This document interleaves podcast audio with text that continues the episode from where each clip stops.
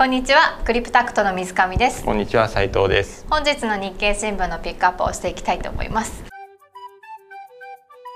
見ると狙って多分狙ってたこと、うんうん、なんかいや良かったね借金増えてみたいな、本日結構なんかいろいろ気になったところがあるんですけど、うん、まず日経デジタルでいうと総合一面のところ、はい、紙面でいうと二面とかになるのかな？めくった次のとこかな、うん、はい、はい、の安定通貨、米で規制強強化論アメリカね、はい、規制強化論。ステーブルコインちょっと仮想通貨のお話にはなるんですけれども、ドルと連動するステーブルコインについてのお話ってところでちょっと意見聞きたいなっていうのとちょうど昨日増資の話をしていたら JR 初の公募増資っていうところの、はい、コメントも頂いてましたよね。ええええええ。っていうのがあったのでちょっとこちら話したいなと思いました。はいじゃあまずその安定通貨規制強化論、これあの仮想通貨をやってない人でも、うんうん、聞いたことあるかもしれないんですけどステーブルコインっていうのがあって、うん、これステーブルコインって何かっていうとこれだこのトピックで挙げられてるのはドル。のステーブルコイン、要するにこれ1ドルだよっていう。この1コイン1ドルだよみたいな。コインがまあ発行されていて、うんうん、であの基本的にそのコインを1ドルに換金できますみたいな。うんうんまあ、ものですと。でそういうコインがねすごいもう今なんだろうは たくさん発行されてるのね、うんうん、すごい使われていて、うんうん、で、まあ、これがやっぱりそのドルっていう観点であのやっぱ規制いろんな規制いるんじゃないかとかいろんなことがまあ言われている。いますと。で一応ここの、まあ、たくさん話すと長くなるんだけど、まあ、一応ここに書かれてることとか背景だけで言うとまずさそのステーブルコインですと、うん、じゃあもうすごいシンプルに考えてね。僕がステーブルコイン発行しますとこれ1ドルだよって言って、うん、みゆちゃんがそう言われてさ、うん、えみたいな。1ドルの方がいいないいなというか、ね、なんかいやまあね いやそステーブルコインっていろいろ便利な、その要はコインを、まあ、仮想通貨のようにさ暗号資産のようにパッと誰にでも送ることもできるし、うんうんドルを送るのって結構大変じゃない？あまあ確かに。リリアルにね。金融機関。その紙のドルをさ渡すのは簡単だけど そのリアルに送るのは結構大変じゃない？大変ですね確かに。口座持ってなきゃいけない、うんうんうん、でまたね相手の口座含めて送金手続きしてお金も払う。結構高いお金も払う。確かに手数料も高いし。それが一切いらないからしかもマイクロで送れるからね、うん、そっかそこが便利なのか。まあそれすごい便利だよねと。いうのあるんだけど、まあ、一方でじゃあこれ便利だから、まあ、でこれ1ドルだからみたいな、でもこれ発行体がいるわけですよ、うん、で僕は発行しますみたいな。って言われてもさ、うん、いやお前それ本当に1ドル保証するのかみたいな話に当然なるわけよね、うんうんはい、だからまあ当然このは、まあ、そんなのは当然あるわけだから、はい、あのちゃんと例えば100ドル。僕が100ドル分のステーブルコイン発行しますって言ったら100ドル分の現金はちゃんと保管、まあ、それに見合った形で持ってますよと。だから例えば要はみずちゃんがさ例えばじゃあそうするとじゃあこのステーブルコイン欲しいんで200ドル僕預けますみたいな預けるというのかな、まあ、200ドルと5のコインを交換しますとか、はい、やってきたらだから結局僕のところにまあ僕のところっていうかこのステーブルコインの発行体にドルがこうやって増えていって、はい、でそれにそれをあの裏付け資産として同額のステーブルコインを発行する、うんうんうん、そうするとちょっと安心してくるじゃない、はい、ちゃんとドルがあるよねと。うんうんまあ、確かにそのドル見合い分だけしか発行してなければ、まあ、安心かなみたいな。うんうんうん。ただ記事だとなんかドルが裏付けではなくてなんか他の資産が裏付けになっていることが問題そう。でここで次のステップで、うん、当たり前だけど、うん、それなんで僕やるのって話じゃん,、うんうんうん、でもボランティアじゃないんだからみたいな。それやってなんか嬉しいのみたいな。うん当然ここの裏には当たり前なんだけど儲けなきゃいけないのね、でそれはもうその最大の収入源は金利なんですよ、世の中金利でできてましてですね、だからその僕は200ドル、まあ200ドルってちょっとちっちゃいけど、まあ、200ドルのコイン発行してあげますと。便利だよって言って、で僕は200ドルみずちゃんの200ドル現金の扱ってても何の意味もないから、当然その200ドルを使ってまあ、早い話運用をするわけだよね、まあ、運用って言っても株を買ってとかだとリスク高すぎるじゃない、だってみずちゃんがいざとなった時に200ドル返してって言われたらさ返せなくなっちゃうかもしれないから。そんなものはさすがに買ってないんだけども、あのまあここでねあの書かれているのはコマーシャルペーパーとか社債って書いてるけども要するにそういう債券。うん、コマーシャルペーパーっていうのも最近さまあ債券。うん。うん、あのまあ短期のやつとかであって、で、まあ、その要はあのまあ債券を買えばさ返ってくるじゃない、うん。例えば国債買ってれば満期になったら返ってくるじゃん、はい。でその間金利がつくじゃない、はい。ら金利がついたその金利の収入は丸儲け。うんうん。でみみゆちゃんは別に200ドルを、まあ、返してって言ったら200ドル返すだけ、だから別にその金要はそこのスプレッドを取ってるっていうのかな。なるほど。債券が一番安定しているんです。そうだね。だってそれ以外ないよね、そうです。それそれは返ってくるかうんうん。ら債券は、でも株はもちろん債券で返ってこないリスクもあるよ。だからすごく返ってくるものしか多分投資しないし、うんうんうんうん。でこれって別になんかすごい悪いことしてる特殊なことしてるっていうわけじゃ全くなくて、うん。それこそみるちゃんが普通に銀行に預けてるもの自体がもうそうだからね。そうですよね、ううんんうん。銀行に預けてるものが現金だと思ってるかもしれないけどいやそれは感覚的に思ってるだけで、みんなが銀行から今この瞬間お金を下ろすって言ったら銀行潰れちゃうのね、うん。返せないの。なぜなら現金を持ってるわけじゃないから,、だから銀行はみんなが預かった現金のうちそのうち一部をそれこそ株も運用し投資してるし、うん。うんあの債券、まあ、ローンにうん。うん投資、まあ、ローン投資っていうかローンを出してる人とかでうん。それってみんなが裏にある例えば預金者がさお金引き落としたいですって言われてもいやいやちょっと待ってと。うん。自分が持ってるこのローンまだ返ってこないからうん。現金ができないからみたいなっていうのと同じ。そっかそう思うと何が問題になってで問題なのはうん今同じって言ったんだけどやってることはもちろんそういう近し極端にまあ近しいんだけどうんもうん。銀行はその規制銀行の規制に応じて許される範囲でやってるので当然さそんなの規制も何もなかったらあじゃあもう人のお金預かって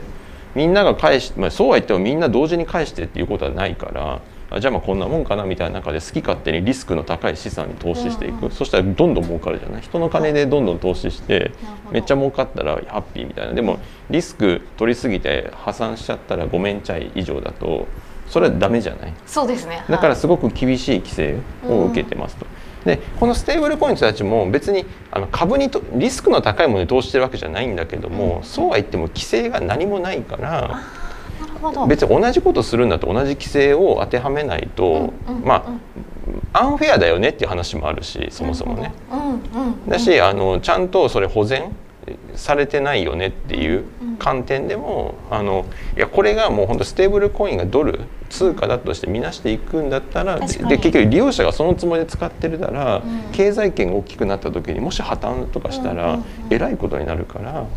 だからちゃんとモニタリングとか規制しなきゃいけないんじゃないっていう議論。なるほど、まあ、確かにステーブルコインとしてそのドルと同じ連動するんだったら預けてる側ってそれをなんか担保というか信用として置いてるからそう。そうですねそれはそう。だから、まあ、ここにね書いてるけどもその現金いやそれに近いマネーマーケットファンド MMF とかっていうんだけど、まあ、要はすぐに現金ができるようなもの、っていうのは6割ぐらいしかあのなくてだから預かってもうち6割ぐらいはそれなんだけど残り4割は社債とかコマーシャルペーパーで運用してるよねと。でももっとその比率上げなきゃいけないんじゃないのとか、まあもうちょっと銀行の規制とかで言うとまた変わってくるだろうし、うんうん。あの社債だってさなんかこう満期10年の社債とかだと10年間返ってこないわけじゃない、うん。まあ、もちろん売れるかもしれないけどね。だそういう意味でちゃんと規制とか、まあ、規制とか何にどどういうもアセットにどれぐらい投資していいよっていうルールに従うべきじゃないかっていう。なるほど。なんかすごくまっとうな意見そう。まあまっとうな意見見だよ全然。うんまっとうな意見だしあのだからでで一方で別にだからステーブルコイン自体は別にそんな怪しいものではなくて、まあ、怪しいものではないというか、まあ、もちろんあとはねこの発行体が怪しくないかどうかっていうのはもちろんある。結局今のは性善説じゃないけども、うん。やってることは正しいけどでも究極はさ発行体が、いやなんか嘘の報告してましたとかね。っていうリスクも別にあるからそういうのも含めてちゃんと規制しようって話なんだと思うけど、あの別にステーブルコインの仕組み自体がおかしいとか、うん。そういう話では当然ない。そしてまあ規制ある程度さしてくれるんだったら逆になんか利用者としてはより使いやすくまあなるのかなって思うから、全然じゃあまあこれによって規制って聞くとん。抑え込まれるっていう印象があるけれども、これによってむしろなんかいい方に向く可能性の方がまああるかもしれない。でこれねあの一応このなんだろう裏話じゃないけど、そのステーブルコインってよく特にその技術的な暗号資産とかでいうとそのまさにあのブロックチェーンも含めてだけどもそ技術寄りのところで、あのまあ、すごく利便性が高くなってやったやったみたいな意見すごい多いんだけど、皆さん結構抜けてるのはこの金利の概念、当たり前だけどあのいやそれさ10ドルとかはいいよ。でも1000万円とかね、まあ、だから10万ドルとかの金額になってくるとさ金利があるかないかってめちゃ重要でしょ、うん、10万ドル1000万円を銀行に預ける時に金利がある銀行と全く金利のないものだと例えば1%の金利だとさ年間10万円もらえるからね金利で。でそう考えるとステーブルコインって金利つかないから、うんあのお割と資産持ってる人なんかはステーブルコイン化する意味がないのね、うん、いやそれはちょっと不便かもしれないけど、その資金を動かす時、うん、いやでもそれ毎年金利ある方がいいに決まってるんでしょみたいな、うん、そのオポチュニティロスが激しすぎて。いやそれ10ドルの金利とかどうでもいいけど、だからここはステーブルコイン便利だから普及するっていうほど単純な話じゃなくてちゃんと金利っていう概念をつけないと普及しまあ普及しないと思ってるっていうとちょっとなんか言い過ぎかもしれないけど、うんうん、本当の大きなお金動かないと思う。うんうん、であの一方で日本円とかだったらさ日本ってもう金利ないじゃん。全然。アメリカって金利あるのね。そうですね。だからその金利の差でやっぱり金利がある銀行預金とかの方がそれそれはいいよねと、うん、もしくは別にステーブルコインなんかせずにもう少しだからここでこの人たちが運用してるようなさマネーマーケットファンドとか、うん、現金化しやすいものにしてた方が金利つくからいいよねと、うんでも日本ないから金利。そういう場合は日本だったらどっちでもいいかもしれない、うん、でもということは日本でステーブルコインを作る人もインセンティブないのね、うんうん、人のお金預かってステーブルコイン化しますって言ってもさ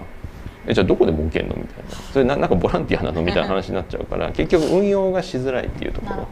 あのリスクなしで運用するっていうのは非常に難しいのは日本ね。今の金利が全くないから、そうするとこのステーブルコインの発行もなんかインセンティブが少なすぎてちょっと辛いみたいな、うんうん、まあ、やるとこあると思うけどあのこういう同じ仕組みで。でも赤字になっちゃうとかね、真面目にやると。だからそういうのがちょっと課題かな。もしくはねと、みずちゃんが手数料払うとかね。でも手数料払ってまでやりたいかとかっていう話も出てくるわけよ。だからあのやっぱり金利がある世界っていうのは非常に重要。金利があるからできるっていう。ねもちろん技術も重要なんだけども、うん、実は裏にそういう経済っていうかね、うん、そそのあのモチベーションってやっぱ重要だよねっていう、うん、なんかいろんな側面を聞けということです、はい、まあそれかなこれは、はい、じゃあ次その JR 初の公募増資、あこれねこの記事ね、コメントを頂いてた通りなとこもあるんですけど、まあこれ数日前にあの、まあ、増資ここから結構増えるかもよみたいな、コロナで傷んでる会社、で昨年ね、うん、あの JAL アナ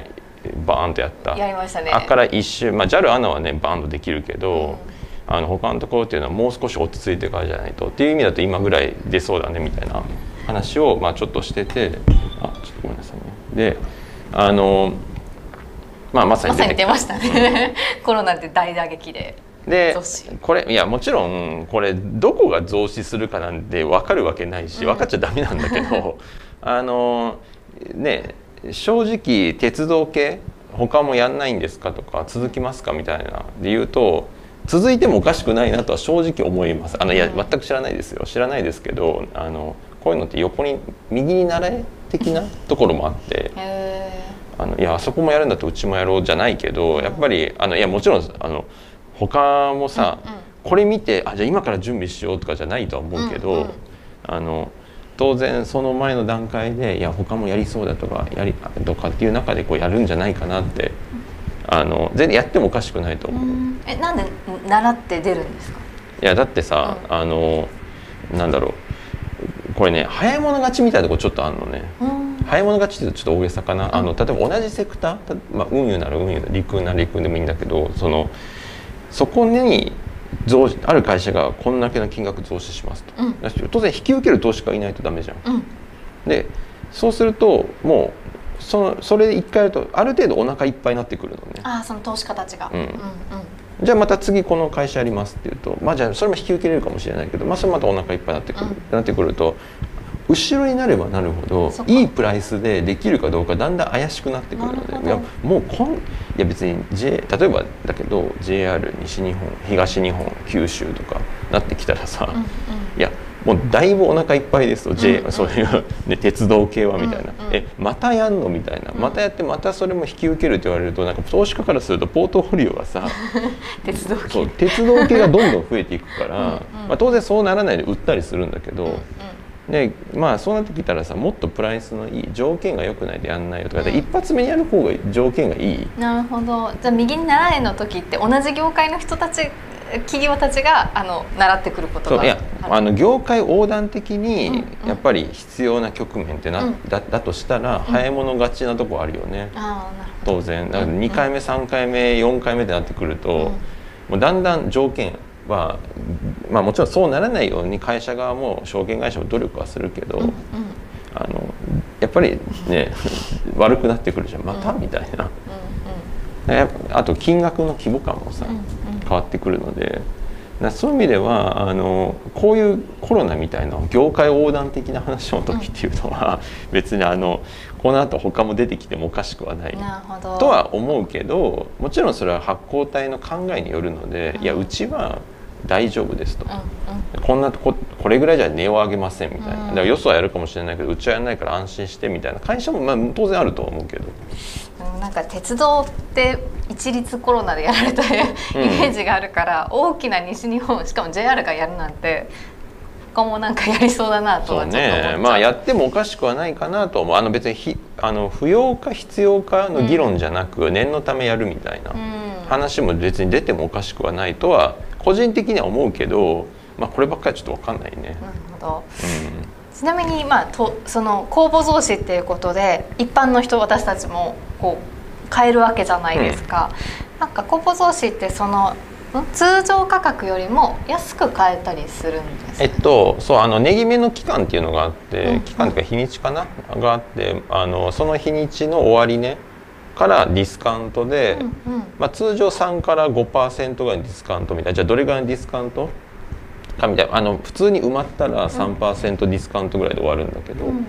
えば2,000円その日の終わり値が2,000円ってなったら1,940円で買えるみたいな。でそれ聞くとなんか儲かるような気もするけど。そうそうやったことないからちょっとそう するけど翌日、うん、いやもちろんうまくいけばそそれ1940万下がらないこともあるし、うんうん、まああの、ね、安定価格の安定操作とかいろいろあるから、うんうん、そんなに暴落しないこともあるけど、うん、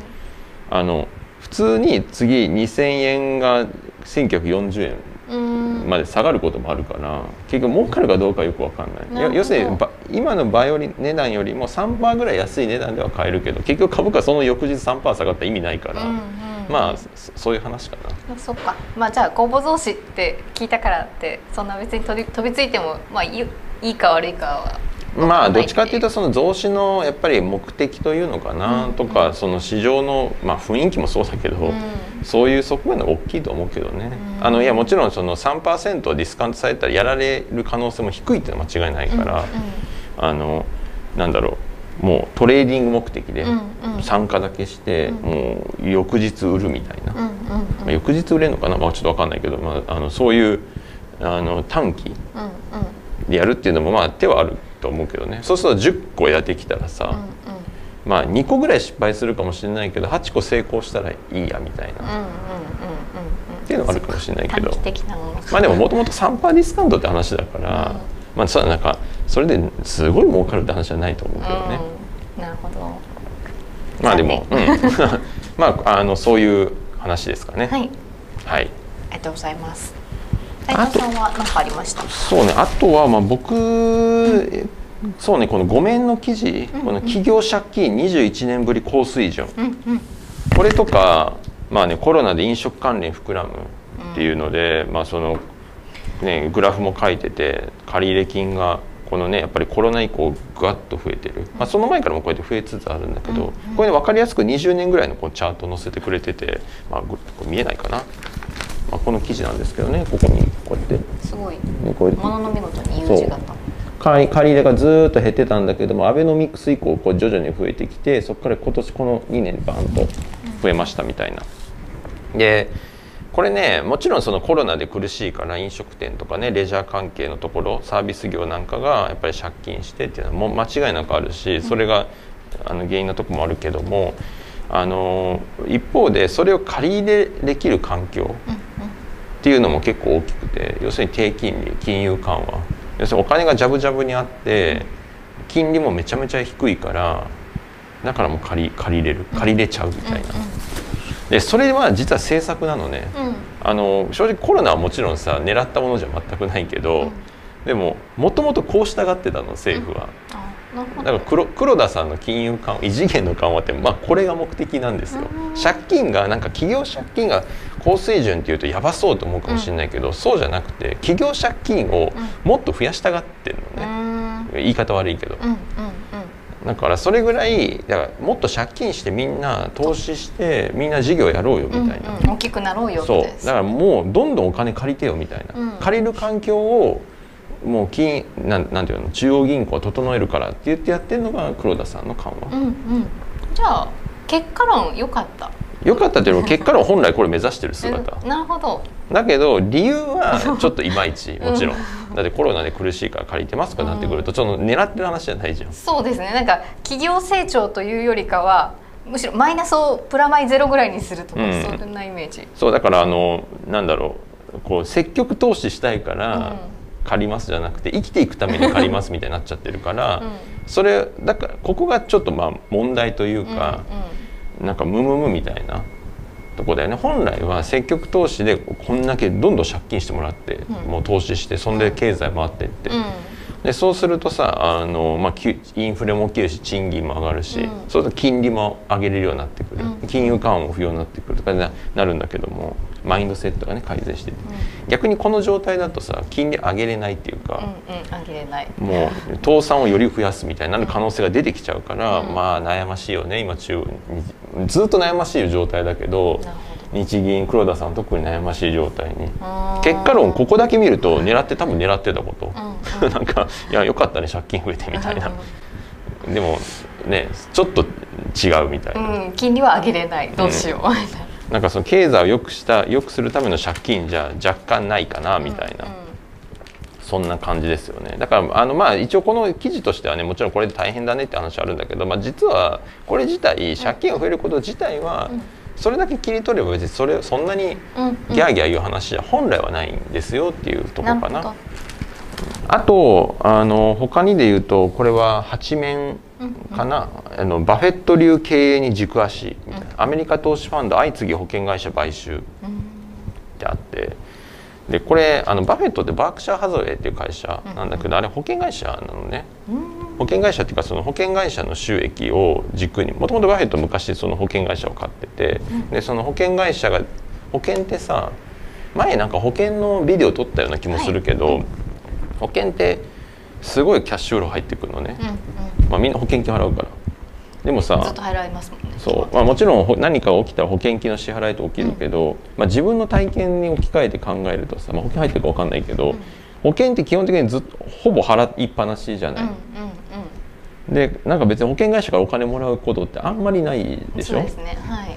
まあ、当然あんまりないから保険会社やっていけるんだけども、うん、そうするとなんなんていうの？常に先払いみたいなイメージ、だから保険会社のお金ってどんどんどんどんお金入ってくるのね。うんうんでさっきのあのステーブルコインの話じゃないけども当然入ってきたお金を運用しましょうっていうのが保険会社の収益源の一つで